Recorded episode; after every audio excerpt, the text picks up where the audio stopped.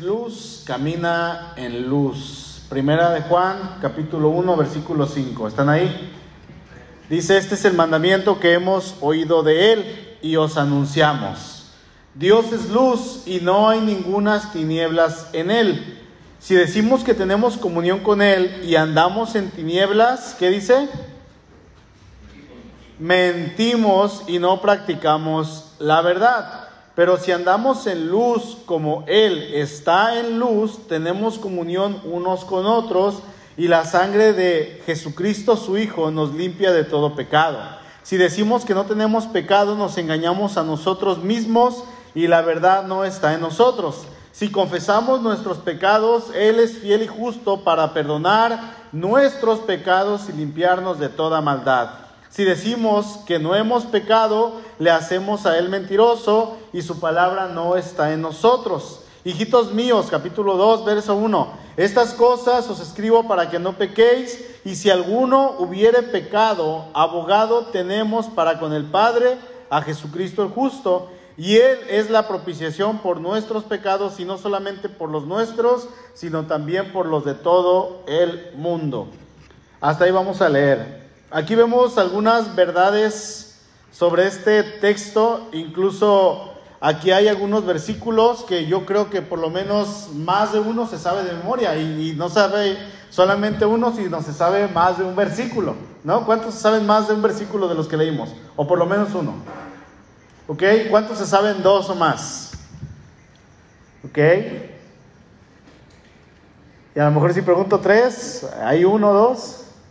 Porque son versículos que conocemos, que repasamos, que son bonitos, que de hecho cuando llegamos a los pies de Cristo nos piden que nos aprendamos, etcétera, etcétera, ¿no? Entonces, eh, si analizamos estos versículos de, una manera ah, un poquito más profunda, hermanos, nos vamos a dar cuenta que Juan escribe acerca de lo que él escuchó acerca de Jesucristo, acerca de lo que él cuando estaba siendo discípulo directo de Jesús, él estaba escuchando acerca del Señor.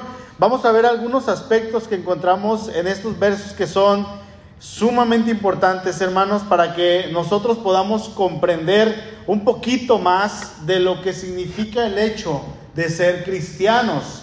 ¿Por qué? Porque si nosotros somos cristianos y seguimos al Señor, tenemos que comportarnos como nuestro Señor nos pide que nos mande, que, que, que nos comportemos como Él nos manda. Si Él es eh, Dios, él, sabemos que Él es 100% luz, que Él es 100% santo, que Él es 100% eh, todopoderoso y podemos agregarle todos los atributos que Él tiene y Él nos pide que nosotros vivamos así como Él es, ¿no? En una parte nos dice, sean santos porque Él es santo. Así como Él es luz, ustedes vivan en luz. Así como Él es perfecto, ustedes tienen que crecer hasta la estatura del varón perfecto. Dice, de hecho, ahí en Efesios 4, versículo 13, dice, hasta que todos lleguemos a la unidad de la fe y del conocimiento del Hijo de Dios, a un varón perfecto a la medida de la estatura de la plenitud de Cristo. Así es que si usted y yo queremos ir caminando día a día en los pasos del Señor, en esta vida como cristianos, en la voluntad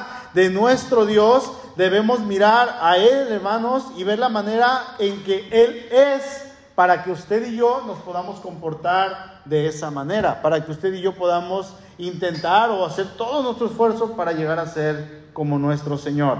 Dice el versículo 5, este es el, este es el mensaje, perdón, que hemos oído de Él y les anunciamos Dios es luz y no hay ningunas tinieblas en él. En primer lugar, vamos a ver que nuestro Dios es luz. Dios es luz. Ahí en el verso 3 de, este mismo capítulo, Juan dice algo que es parecido. Dice el versículo 3, lo que hemos visto y oído, esto les anunciamos. Aquí Juan está diciendo, esto les anunciamos él está hablando directamente de esa enseñanza, lo que él vio y lo que él oyó de parte del Señor. Dice, todo lo que yo vi con el Señor, todo lo que yo viví, todo el tiempo que yo estuve con Él, esto es lo mismo que yo les estoy enseñando. Esto es lo mismo que nosotros los apóstoles les hemos estado enseñando a ustedes. Lo que vimos y escuchamos, los dichos y hechos de Jesús, son lo que, es lo que nosotros les estamos enseñando. De hecho, eh, lo hemos visto en otra ocasión, nosotros tenemos la enseñanza apostólica. Todo lo que los apóstoles enseñaron, esa es nuestra enseñanza.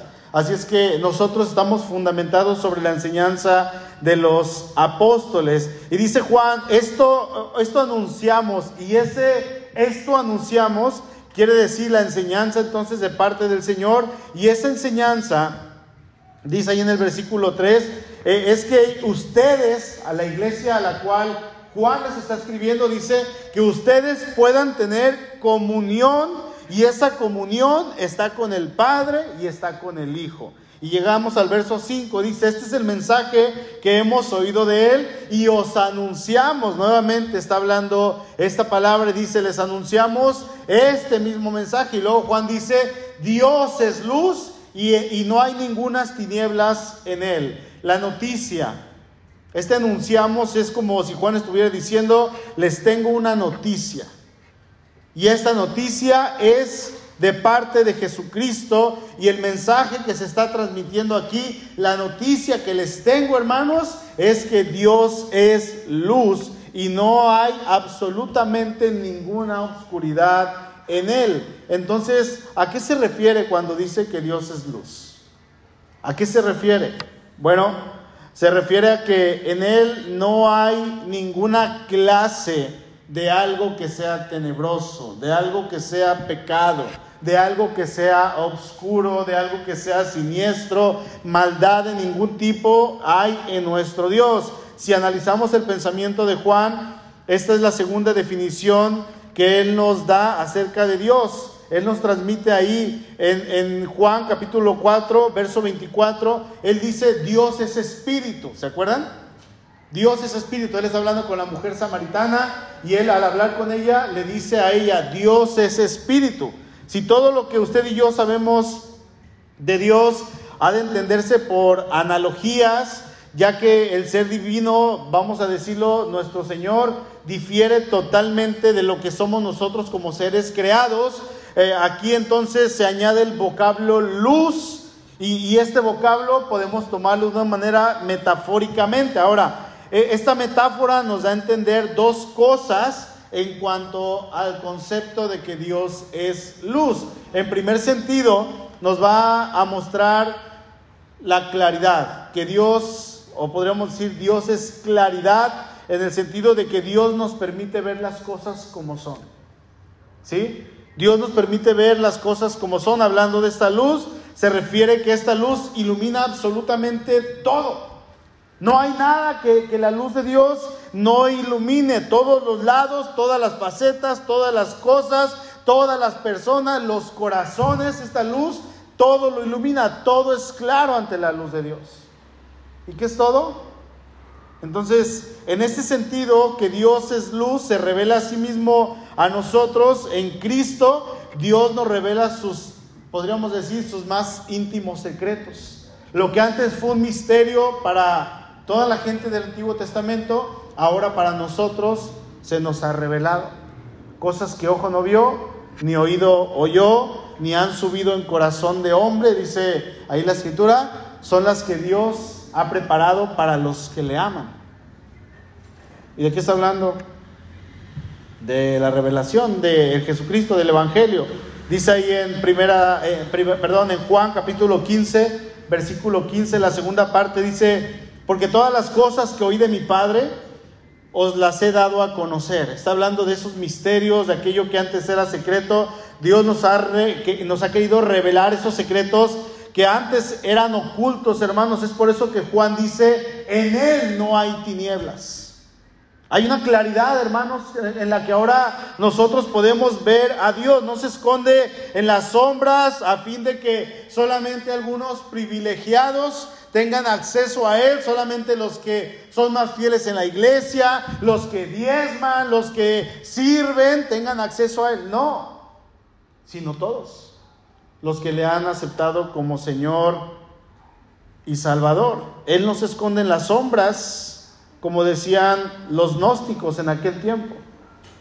No, hermanos.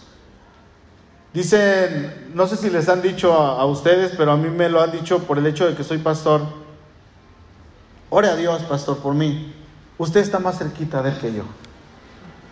Como si fuéramos algunos privilegiados de tener una comunión más íntima con Dios. No, el que quiera eh, tener esa comunión con Dios la va a tener. Una comunión, el, pastor la puede tener con Dios como la oveja que a lo mejor no está sirviendo.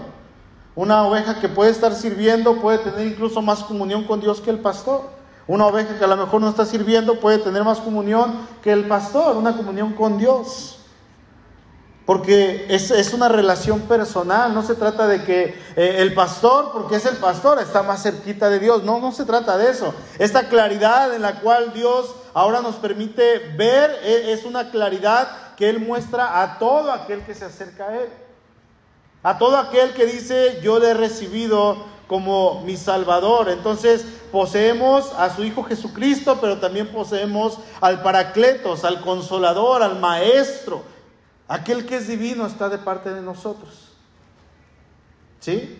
Ahora regresando ya a primera de Juan capítulo 2, eh, dice, pero ustedes tienen la unción del santo y conocen todas las cosas. Así es que si yo tengo la unción, aquí dice el versículo, pero los pastores tienen la unción del santo. ¿Dice eso? O dice, los que están en la alabanza tienen la unción del santo y solamente ellos conocen todas las cosas. ¿Dice eso? ¿Verdad que no? Los sugieres, en este caso que fue solamente la hermana Mari, es la que tiene la unción del santo y conoce todas las cosas, dice el versículo. ¿Verdad que no dice así? Dice, ustedes, vosotros tienen la unción del santo. ¿Quiénes? aquellos que le han recibido. Las cosas están claras para aquel que le ha recibido, aquel que tiene una comunión con Él. 2.27. Pero la unción que ustedes recibieron de Él permanece en ustedes y no tiene necesidad de que nadie les enseñe. Así como la unción misma les enseña todas las cosas, si es verdadera y no es mentira, según ella os ha enseñado, permanezcan en Él. Nos ha dado su espíritu nos ha dado a su Hijo. E, e, eso es de que Dios en su amor, hermanos, nos ha mostrado la luz, dice el versículo. Y ahí en el 4, primera de Juan, capítulo 4, verso 13, en esto conocemos que permanecemos en Él y Él en nosotros, en que Él nos ha dado su espíritu. Otra vez le habla a la iglesia general. No le está hablando al pastor. Eso de pastor es que usted está más cerquita de Dios ore por mí. No, eso es una mentira. ¿Sí? Ahora, en segundo lugar, lo que nos muestra en segundo sentido, el hecho de que Dios es luz se refiere a santidad. ¿Sí? En este sentido, la definición que Juan nos está dando de que Él es luz eh, se refiere a una perfección moral infinita. Nosotros somos imperfectos y somos finitos. Y en ocasiones fuimos inmorales. Quiero decir fuimos porque ya estamos en Cristo. ¿Sí? Nuestro Dios tiene una perfección moral infinita, sin la más mínima partícula de tinieblas espirituales. Podemos notar que Juan no dice, en Dios hay luz. No dice eso, sino que dice, Dios es luz, así como Dios es la luz eh, en este primer sentido que vimos, eh, eh, es claridad, en este segundo sentido es santidad. ¿Sí? Por eso no puede hallarse en él ninguna clase de tinieblas, hermano, pues ello nos daría a decir que Dios no es en luz. Si en Dios hubiera la más mínima cantidad de tinieblas, nosotros podríamos, podríamos alegar con total confianza y seguridad diciendo Dios no es luz, entonces no es coherente, ya no es luz. Mire, si Dios es luz, ¿por qué es luz? Porque Él es Dios. Porque Él es Dios, es luz. Porque Él puede y tiene la capacidad de que en Él no haya ni una sola pizca de tinieblas. Esto es la santidad de Dios. O sea, Él es perfecto. Si hubiera alguna clase de tinieblas, por más pequeña, algún pecado porque lo, pecara, que lo pensara por un milisegundo en el pensamiento de Dios, ya no sería Dios.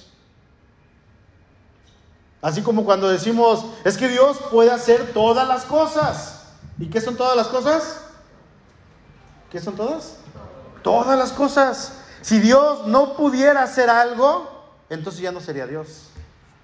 Hace unos días una persona publicaba, ah, no sé qué publicaba, y, yo les eh, decía, Ay, el ser una persona íntegra te salva. Y yo me molesté porque esta persona conoce muchísimo de Cristo. Estuvo al frente de una iglesia. Y dije, le puse ahí, el que salva es Cristo.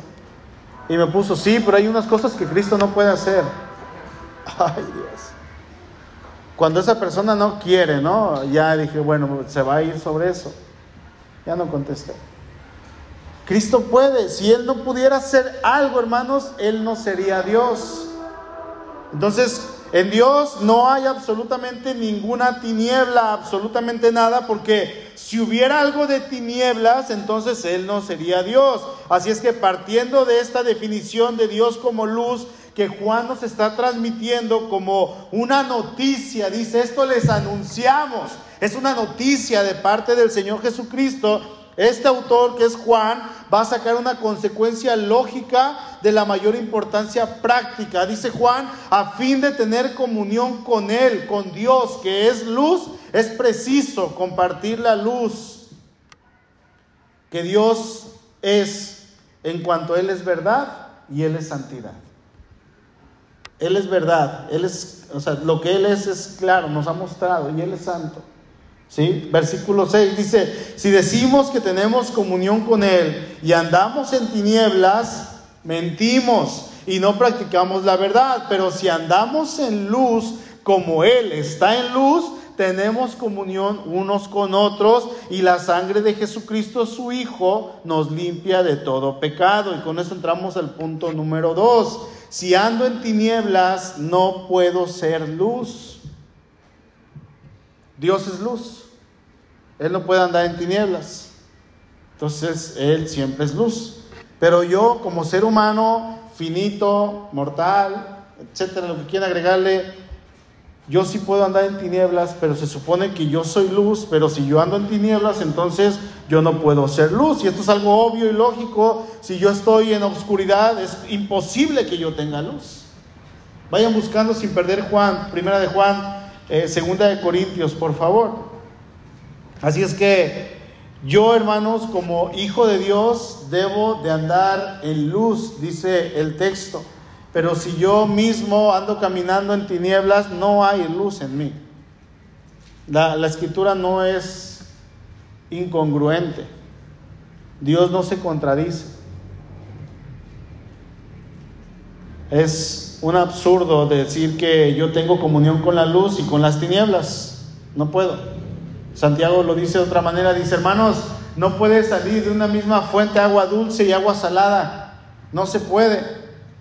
El Señor lo dice de otra manera y en Apocalipsis dice, o eres tibio o eres caliente. Digo, perdón, o eres frío o eres caliente. Una de las dos, pero no puede ser tibio. O eres o no eres. Segunda de Corintios capítulo 6, verso 14 dice, porque qué compañerismo tiene la justicia eh, con, la, con, la, injusticia y, y qué comunión la luz con las tinieblas.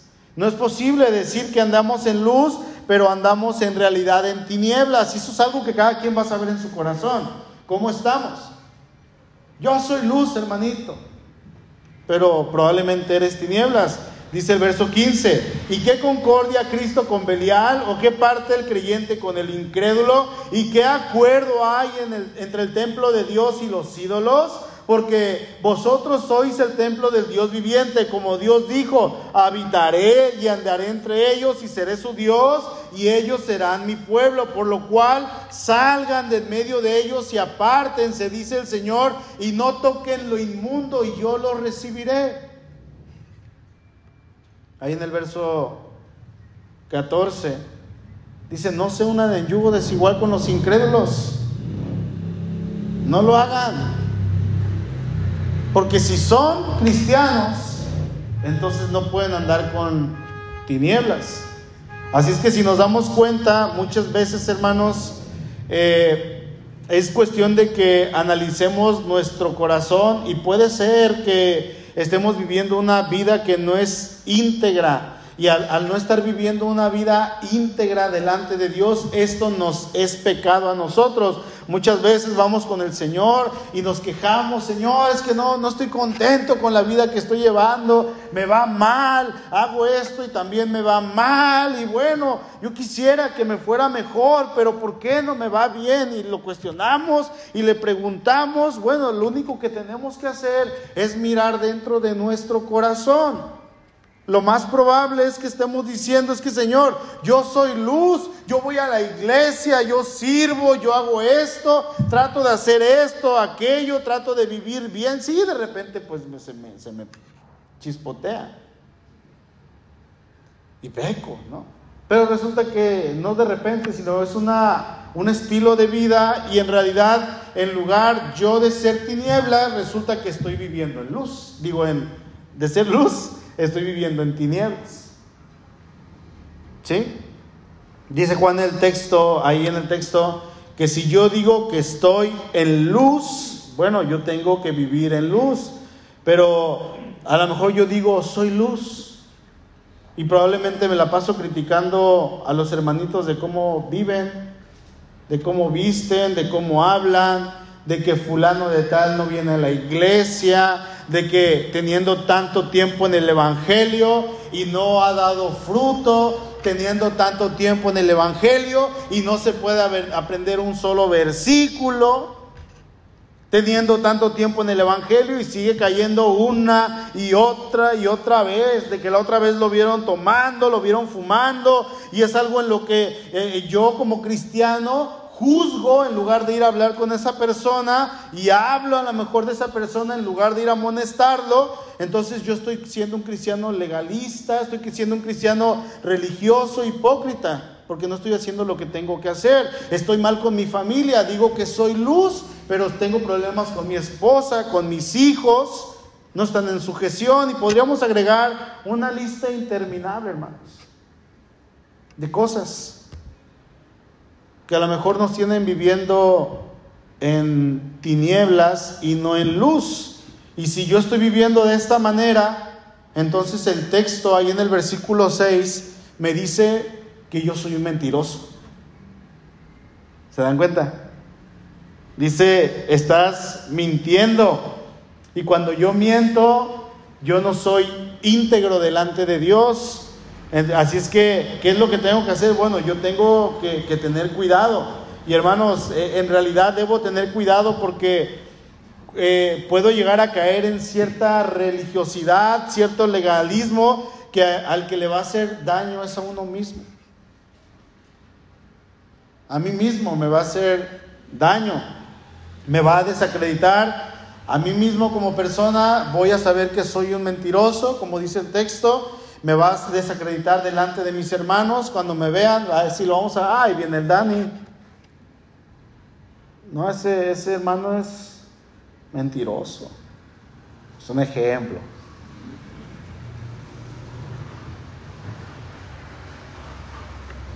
Y quedo desacreditado delante de los hermanos, pero también delante de Dios, Él conoce mi corazón y Él sabe que yo estoy mintiendo. Eso es precisamente lo que nos dice el verso 8. Dice, si decimos que no tenemos pecado, nos engañamos a nosotros mismos y la verdad no está en nosotros. Yo puedo aparentar, hermano, que vivo en luz, yo puedo aparentar que soy luz, que, que, camino bien, que estoy haciendo las cosas bien, a lo mejor estoy sirviendo, etcétera, pero el que conoce mi corazón es el Señor y a Él no lo puedo engañar. A veces somos tan expertos y, nos, enseñamos a, dar una cara que no somos realmente, pero el Señor sabe cómo soy en mi interior. Así es que debo de tener cuidado cuando yo digo que soy luz, pero en realidad yo no estoy viviendo en la luz. ¿Qué, qué, qué es lo que nosotros tendríamos que hacer? Porque el Señor ahí en Mateo 5, Él dijo, ustedes son la luz del mundo. Dice Mateo 5, 14, ustedes son la luz del mundo, una ciudad sentada sobre un monte no se puede esconder. ¿Por qué? Porque una ciudad que está en la montaña es visible desde lejos. Aquellos que vengan desde lejos lo van a ver. Hay un restaurante, creo que es un restaurante allá en Vallarta. Si uno va por las glorias, aproximadamente desde lejos se puede ver. Y si es de noche, se ve prendido. Ah, es el único foquito que se ve en el cerro. ¿Quién lo ha visto? ¿Qué, qué restaurante es? Las Carmelitas. Ese. No sabía. No, sí había escuchado. Bueno, ese lugar no se puede esconder. Aunque esté rodeado de árboles, aunque a lo lejos se ve una manchita blanca. Y, cuando es de noche se ve la luz. Y yo no sabía que era, eh, sí sabía que era un restaurante, pero no sabía. Pero yo sé que ahí hay algo. Una ciudad, pues cuánto menos se va a poder, cuánto más se va a poder esconder, no puede porque es visible. Dice el Señor, ustedes son una luz que todo el mundo ve. Tienen que vivir de esta manera. Dice, ni se enciende una luz y se pone debajo de un almud. Imagínense poner un foco de esos aquí abajo del bautisterio y tapamos ahí enfrente. ¿Qué chiste tendría? Ninguno, dice, sino sobre el candelero y así alumbra a todos los que están en casa. Bueno, así alumbre su luz delante de los hombres para que vean vuestras buenas obras y glorifiquen a vuestro Padre que está en los cielos. Así es que yo, al ser cristiano, debo entender que mi caminar con el Señor debe de ser como alguien que realmente está caminando en luz y vive en luz porque aquel que lo llamó es luz. ¿Sí? ¿Qué dice ahí en Pedro? ¿Cómo dice el texto? Que nos llamó de las tinieblas a su luz admirable. Así es que ahora ya no andamos en tinieblas. Y aquí como que se une el texto de Pedro y de Juan. Están hablando acerca de lo mismo. Amén. Vamos ya casi para terminar, hermanos. Versículo 9 dice, si confesamos nuestros pecados, Él es fiel y justo para perdonar nuestros pecados y limpiarnos de toda maldad. En tercer lugar, si yo confieso mis pecados, la luz vuelve a brillar en mí. ¿Ok? Si yo soy luz, ok, si Dios es luz, entonces Él me invita a que yo camine en luz, pero si en mí hay tinieblas, entonces la luz no puede resplandecer. ¿Por qué hay tinieblas? Porque yo he pecado, porque soy un mentiroso, porque digo que vivo de tal manera, pero estoy viviendo de otra, entonces soy mentiroso, me dice ahí el texto, el versículo 6. Entonces, si yo confieso mis pecados, ¿qué es lo que va a pasar? Esa luz vuelve a brillar. Esa luz vuelve a resplandecer, ok, he pecado, soy, he dicho, soy luz pero realmente no soy luz. Amo la luz, pero realmente no estoy amando la luz, o sea, a Dios. Y al decir que soy luz, que amo la luz, pues a lo mejor estoy mintiendo, hermanos. Lo que vimos ahorita, entonces yo tengo que ser claridad de la luz. A Dios a mí me ha mostrado lo que es ese misterio que estuvo oculto. Y me ha mostrado todas las cosas, pero también eh, también esa luz es santidad y como Dios es santo, yo tengo que vivir en santidad. Sin embargo, resulta que yo estoy viviendo en tinieblas, entonces yo soy un mentiroso. Por tanto, en ese pecado puede ser de legalismo, religiosidad, de querer aparentar algo que soy, pero en realidad no soy. Eh, delante de Dios y delante de mis hermanos estoy desacreditado. Sin embargo, la buena noticia es que de parte de Dios podemos tener un perdón que es completo, total, un perdón que es íntegro, o sea, completito, integral. Podemos ser restaurados y lo que yo llegue a hacer, el Señor lo perdona. Cualquier cosa y me dice, sigue para adelante, yo aquí estoy contigo. Vamos, avánzale. Lo único que tengo que hacer, ¿qué es? Dice, confesar. Así de sencillo. Pregunta, ¿tengo que ir a confesarme con el pastor? No, por supuesto que no. ¿Tengo que ir a confesarme con algún sacerdote? ¿Con alguna persona?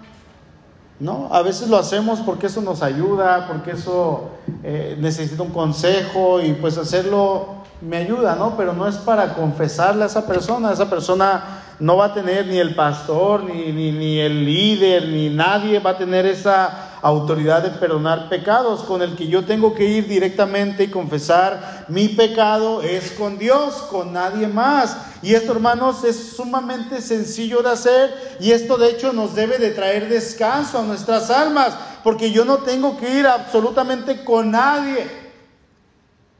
Imagínese, hermano Luis, quiero confesarle mi pecado. Hasta sería humillante para nosotros porque tendría que ir cada cinco minutos con el hermano. ¿Se imaginan, hermanos? Sería algo, pues ya, que nos daría mucha flojera. E, esto es hermoso porque sabiendo que yo pequé, contra el que pequé es contra Dios y contra nadie más. ¿Cuáles son las tres maneras en que pecamos? Pensamiento, palabra, en acción.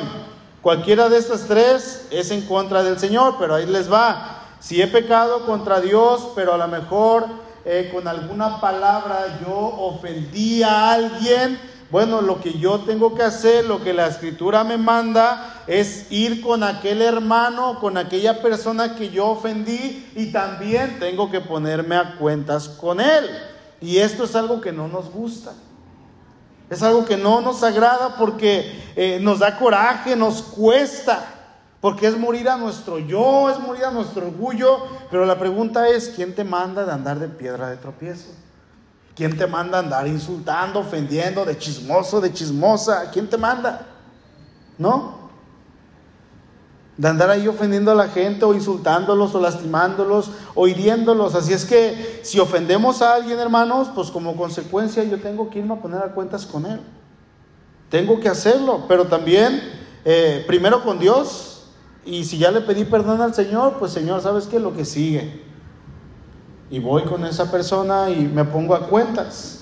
Mateo 5:23 dice, por tanto, si traes tu ofrenda al altar y allí te acuerdas de que tu hermano tiene algo contra ti, deja allí tu ofrenda delante del altar y anda y reconcíliate primero con tu hermano y entonces ven y presenta tu ofrenda. ¿Qué es lo que nos está diciendo el Señor aquí?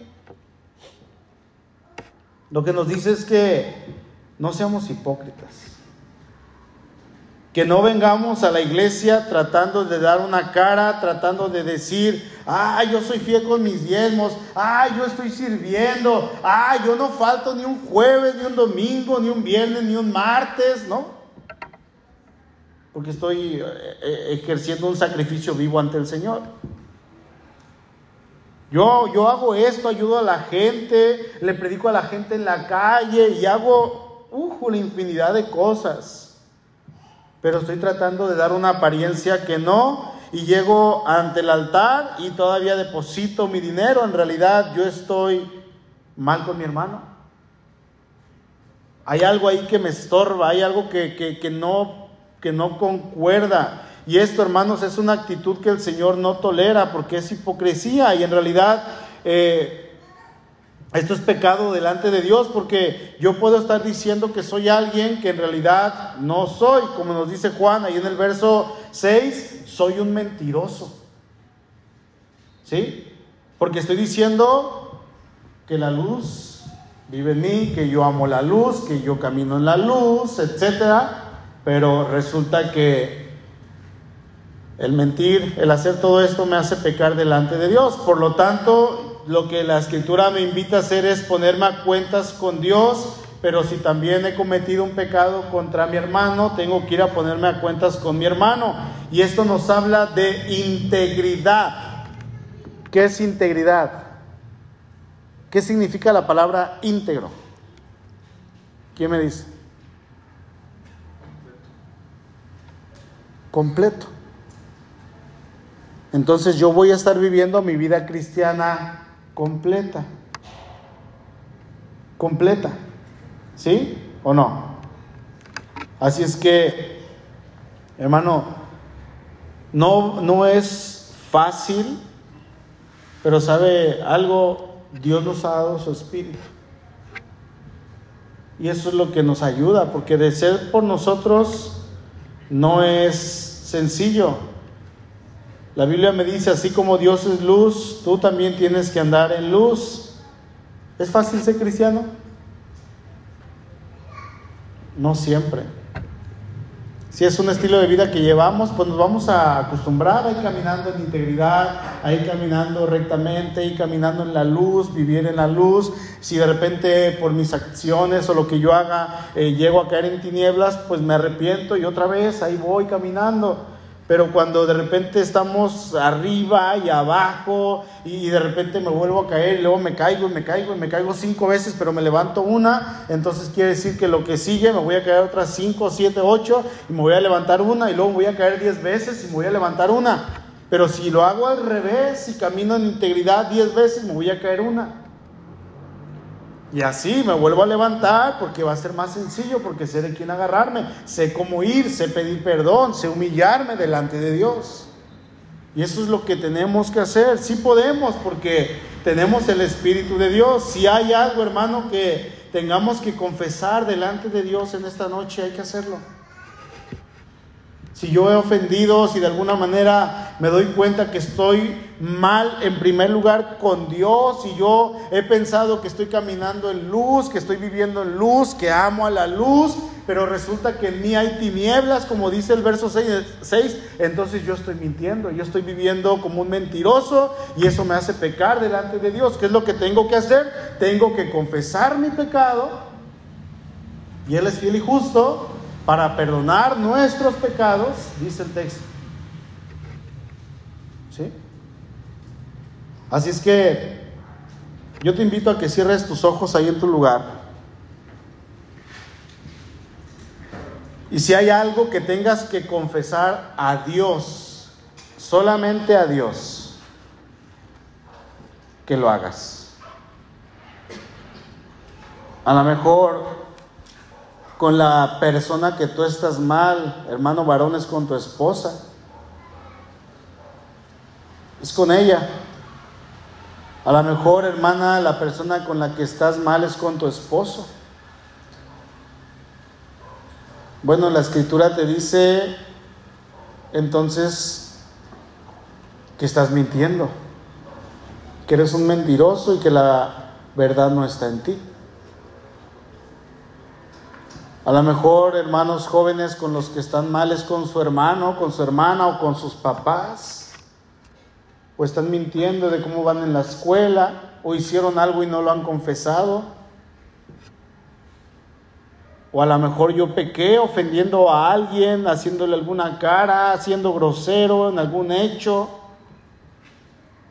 Bueno, eso lo vamos a hacer, a lo mejor no hoy, pero proponernos, ponernos a cuentas con esa persona pero ahorita, Señor, queremos ponernos a cuentas contigo. Perdónanos. Quiero que mi relación contigo no sea interrumpida, sea porque haya pecado contra ti o porque haya pecado contra mi prójimo y contra ti. Quiero caminar en integridad, Dios. Quiero caminar de una manera correcta. Tú eres luz y en ti no hay tinieblas. Así es que si tú eres luz, Señor, y yo digo que tengo comunión contigo, pero en realidad no lo he hecho, yo estoy mintiendo y no estoy practicando la verdad como dice aquí el versículo 6. Pero si andamos en luz como Él está en luz, tenemos comunión unos con otros y la sangre de tu Hijo Jesucristo nos limpia de todo pecado.